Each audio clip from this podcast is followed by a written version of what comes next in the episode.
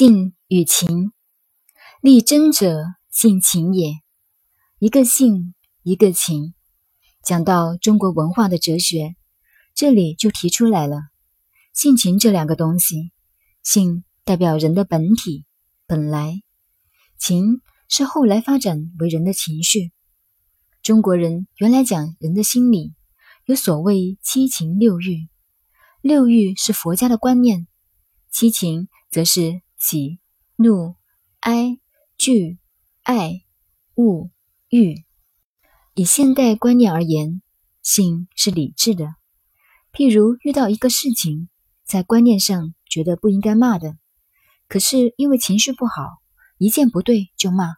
在骂的时候，自己也知道何必生那么大的气呢？可是忍不住骂了。理性上知道不必要，可是，在情绪上忍不住。情也和生理有关系。假使感冒了，或者肠胃不好，身体不舒服，往往情绪坏得多，这是一种性情。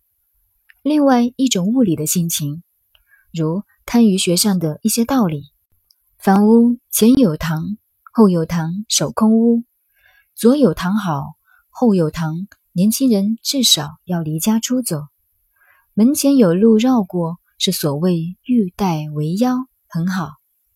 如果门前横过的路是反弓形，就很不好。